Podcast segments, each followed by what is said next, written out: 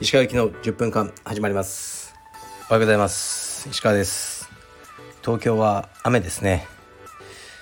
はい。今日の朝も、えー、息子とトレーニングしました。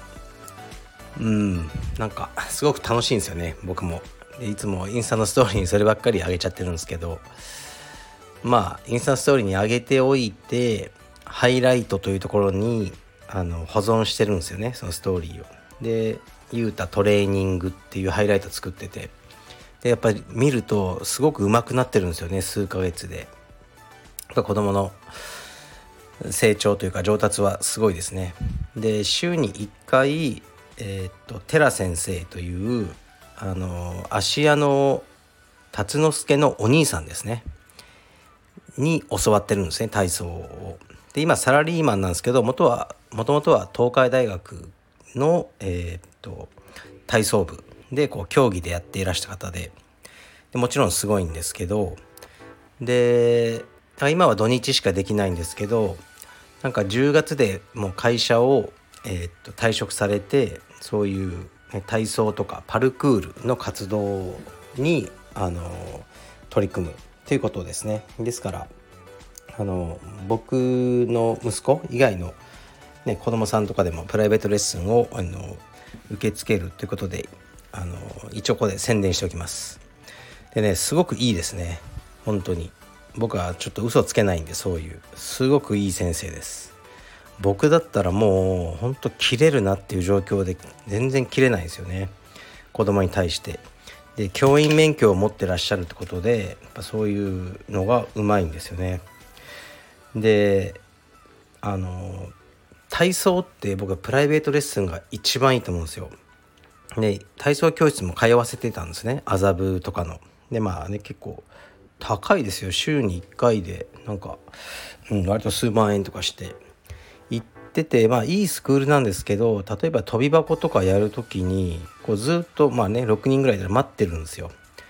で他の子が詰まっちゃったりこうするとなんか永遠と待ち時間になっちゃいますよね。で先生はそこで指導しててだから10分間ぐらいやってても跳び箱2回ぐらいしか実質飛んでないなってこう思ってたんですね見て。で今プライベートでやってもらってたらもうなんですかねもう5秒に1回飛べるじゃないですかどんどんどんどんだから本当誇張じゃなくてその体操教室に行く多分10倍ぐらいの運動量が1回でできてるなって僕思うんですよねだから払う価値があるとすごく思いますで柔術のもちろんね僕そういうキッズのなんか体操教室とか見たら必ず自分の仕事のことを考えちゃうんですねもうこれ癖で。で充実の場合はそんなことはないんですよね。こうペアでできるからキッズが6人いてもねあのペアになって組んでできるからずっと待ってるって状況は起きないと思うんですね。だから僕はあんまりキッズ指導してる時に先生に向かってタックル、ね、10人並んでるとかはあんまやってないんですよね。なんか時間の無駄だなって思っちゃうんで。うん。まあでもねあのまあ大人の大人じゃないやキッズの充実クラスにしても指導員は多ければ多いほどいいですよね。今は2人体制でやってますけど本当は3人でやりたいなって思ってますね。でまあ今今時点は3人なのかな。あの研修中の孫くんがね入ってくれてるんで。だから青帯でも、ね、白帯でもいいからこう、ね、ヘルパーの人が多いのがいいなと思ってますね。キッズクラスに関しては、まあ、ちょっと話それましたけど。でその寺先生に教わってまあ5歳になったばっかりなんですけどなんかまあ5歳中に普通に補助なしのバク転と倒立歩行はできるようになるんじゃないかなって思ってますね。で非常にいい先生です。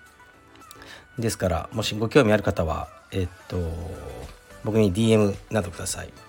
あれカルペディウムの青山でも時間が空いてる時できますしあの他の施設でも対応は可能らしいです。はい。というわけで宣伝でした。あと宣伝というか告知でえー、っとねあのカルペディウムの町田オープンのオープニングスタッフの募集とあと三田も募集してましたね。あのスタッフインストラクターですね。であと青山もやってます。だからね全体的に人が足りてない感じですね。柔術の指導者というのが。うん。だからこれはチャンスですよ。あのだから今ね茶帯とかで普通に生徒さんとして充実やっててもう会社つまんねえなみたいな。どうせ給料もあんま上がんねえしみたいな人はここで決断するのはいいんじゃないですかね。決断力がまなければ、まあ、どうせね一生何もできないと思うので、えー、決断をしてみるのはいいんじゃないでしょうか。はい。そんな感じですね。えー、っとじゃあレターに参ります。あレターは僕金曜日土曜日ってあのカルベディウム芦屋に行くんですね。岩崎の。で岩崎とこの、えー、っとスタイフをやる予定なので岩崎への質問募集してます。まだそんなに来てないです。はいいきます。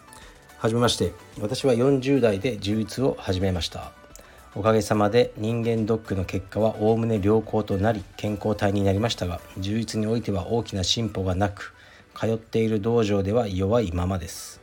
これまで指導されてきた方々の中で私のようなメタボ体型だったおじさんが今では充実が強くなったという方がいらっしゃいましたらエピソードをお話しいただけましたら幸いです。よろしくお願いいたします。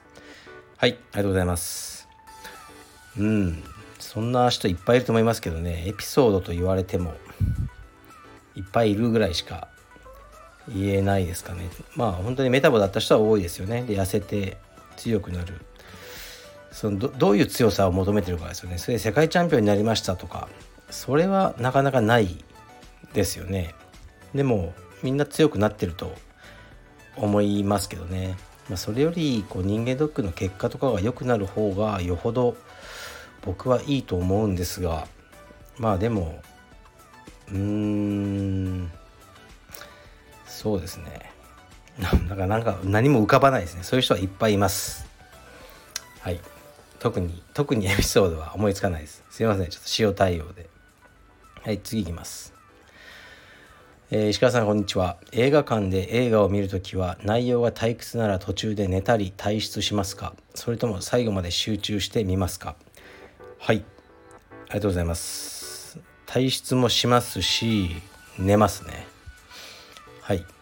まあでも前日あんま寝てなかったとかそういう要素があり寝てしまったとかね本当は寝てるうちに面白い展開になってたかもしれない映画もあるかもしれませんがそれは運ですね。まあ、でも面白い映画って大体は最初から引きつけられるんで寝るようなことにはならないと思いますね。だから途中でもうダメだと思ったらもう思いっきり寝ますね。最近だとなんだろう太陽の子っていうのはもうめっちゃつまんなかったですね。寝まくってましたね。寝て起きてもまだやってるわみたいな感じで。あとなんだか北斎っていうのもつまんなかったですね。うんすいませんね。玉木玉木さんが出てますけどね、つまんないものはつまんないでしょうがないですよね。でまあ映画ってその面白いか面白くないかってほとんど役者さんに責任ないですからね。誰がやってももう本がね脚本がつまんなかったら絶対つまんないと思うんで。まあそれはいいですがもう寝ますし見ないですね時間の無駄ですね。だからネットフリックスとかも2話ぐらい見てもうダメだと思ったらやめます。はい。次いきます。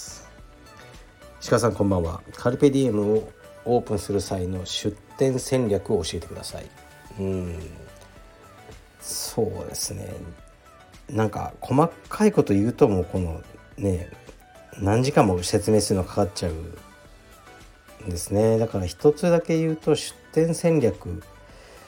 僕はもう出店してないじゃないですか。青山しかなくて。出店ねする人のアドバイスぐらいしかしないんですけど物件がやっぱ大事で駅地下だとかなんとかとかは全く考慮せず僕があのしてるのはストレスなく自転車を止める場所があるとかあの、物件の形とかですねあと気持ちよくこうできそうかっていうね日々の業務がそういうことで物件を選べっていつも言ってますね。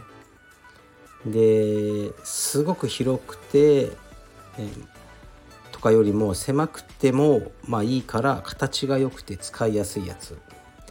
でね家賃60万以上はやめとけって大体の人に言ってますね。僕はそれ以上払ってますけど普通の道場で利益出していくのでやっぱ家賃60万を超えてくるときついんじゃないかなっていうふうに思ってますね。道場の広さが2倍になっても会員さんは2倍にならないですね。道場の広さを10倍にしたら会員さんが10倍になるわけじゃないですよね。だからそこでどっかでこのティッピングポイントってあるんですよね。それが僕からするとやっぱ家賃60万ぐらいの感じかなって思えるのでそうですね。であとまあいろいろあるんですけどあのスペックが最初から違うので道場を出す時の。インス,、ね、インストラクターとかいろいろ。それを冷静に自分の強みと弱みを判断することが大事ですね。だから例えば、まあ、11月1日から、えーと、渡辺和樹がオープンしますよね。で岩崎が芦屋にやってますね。今週会いに行きますけど。岩崎と和樹では同じ条件ではないんですよね。何が違うのか知名度ですよね。それって僕しか言えないじゃないですか。和樹に対して「いやお前は岩崎ほど知名度ないからね」って。誰も言えないですよね。僕以外に言われたらムカつくと思うし。で僕そういうこともしっかり言うんで。だからお前は他のお前にしかない強みを出せ。そのお前の強みなんだ。とか結構正面から話するんですよ。でそういうふうなあのことを言えるのが多分僕しか言えないのでそういうことをやってますね。だから出店ねどんどん増えるんですけどオーナーさんが望めば何でも言いますね。望まなかったら別に言わないですけど。そういう感じですかね。出店戦略っていうのはねいろいろありますけどね。興味があるんだったらね僕に会いに来て聞いてください。はい。ではクワガタの餌をあげます。なでなでします。失礼します。